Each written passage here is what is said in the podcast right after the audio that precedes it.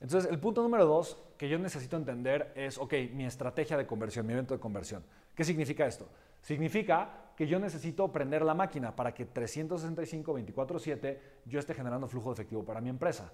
Oye, pero pues no sé si 24/7 se pueda porque la gente tiene que dormir, yo lo entiendo, pero si tengo mi negocio en diferentes países o en diferentes usos horarios, pues eventualmente las 24 horas del día puedo tener la máquina de hacer dinero prendida, ¿me explico? Entonces, a final de cuentas, yo quiero que tú pienses mucho más internacional, que pienses no solamente local. Hoy los negocios los puedes crecer a través de Internet de forma internacional, no tienes ninguna barrera. Tú puedes llegar con tu mensaje, tú puedes llegar con tu producto, tu servicio Puedes llegar a muchísimas personas, puedes llegar a cualquier rincón del planeta. La gente hoy está feliz y está dispuesta de, obviamente, comprar productos, servicios, de conocer y conectar con gente valiosa independientemente en donde estés, ¿vale?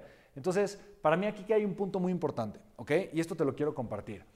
Tienes que pensar en grande, ¿no? Y por eso te dije, lo primer, el primer punto de, de lo que tú y yo tenemos que hablar es de la mentalidad. Porque en primer lugar, si tú no crees que vales o mereces el resultado que quieres, no te vas a atrever a hacer las cosas para obviamente obtener ese resultado. ¿okay? Por ejemplo, si yo quiero ahorita con, este, eh, con mi empresa de agua, si yo quiero llegar a las metas que tengo y crecer, obviamente, eh, eh, la distribución con los productos y los servicios, etcétera, etcétera, si yo quiero lograr eso, ¿yo qué necesito? Esa es la primera pregunta que me hago. Ah, ok, pues yo lo que necesito es muchas ventas, es colocar el producto en muchos lugares. Ok, ¿para eso qué necesito? Pues vendedores, necesito un equipo de ventas.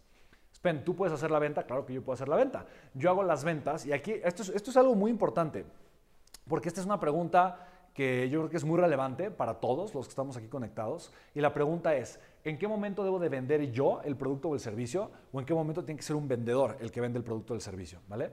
Y esto yo creo que para mí es una pregunta muy importante que todos tenemos que hacernos, ¿ok? Y aquí va la respuesta.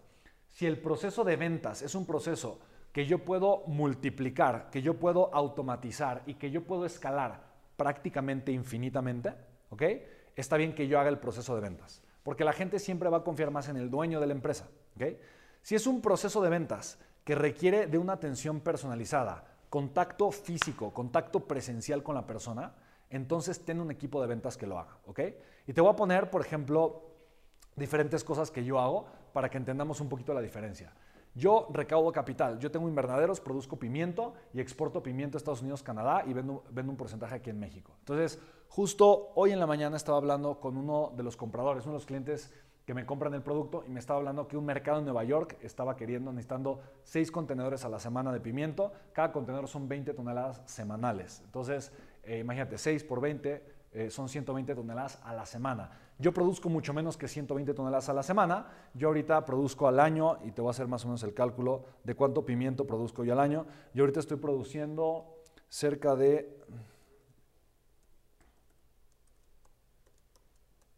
Yo estoy produciendo, eh, estoy produciendo cerca de 80 toneladas a la semana, más o menos, de, de, perdón, al mes, cerca de 80 toneladas al mes, ¿ok? Entonces, 80 toneladas al mes son como 20 toneladas a la semana, que es un camión, un tortón de producto semanal. Es lo que yo estoy produciendo ahorita de pimiento en mis invernaderos. Son cerca de 14 hectáreas. Eh, y no produzco los 365 días del año. Tengo ciclos. Entonces, algunos de mis invernaderos arrancan la producción, la planta llega en febrero. Eh, otros eh, llegan en finales de marzo.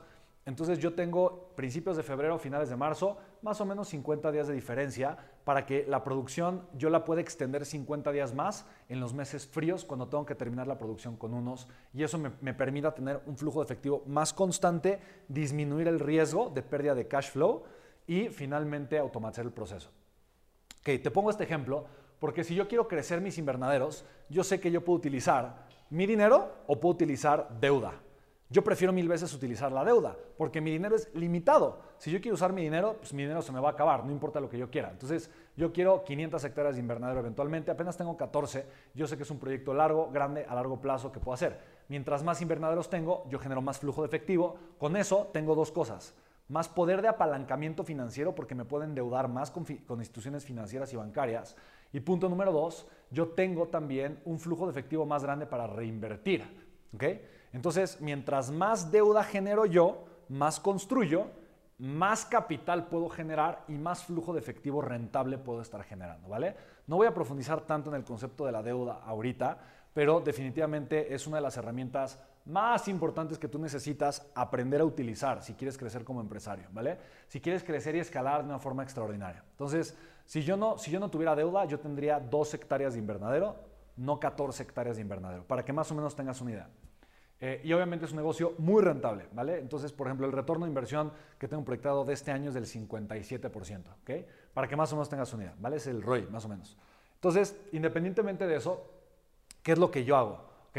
Lo que yo hago es invitar a inversionistas a que inviertan eh, conmigo en, en los invernaderos y que obtengan un porcentaje y generen flujo de efectivo por medio de esa inversión. Entonces, para mí, por ejemplo, la captación de inversionistas es importante. Como es un tema de dinero, ¿me explico? Y como la gente de alguna forma quiere hablar con alguien en persona y quiere entender el contrato de inversión, lo quiere ver, lo quiere entender, lo quiere firmar, etcétera, etcétera, entonces yo necesito un contacto personalizado.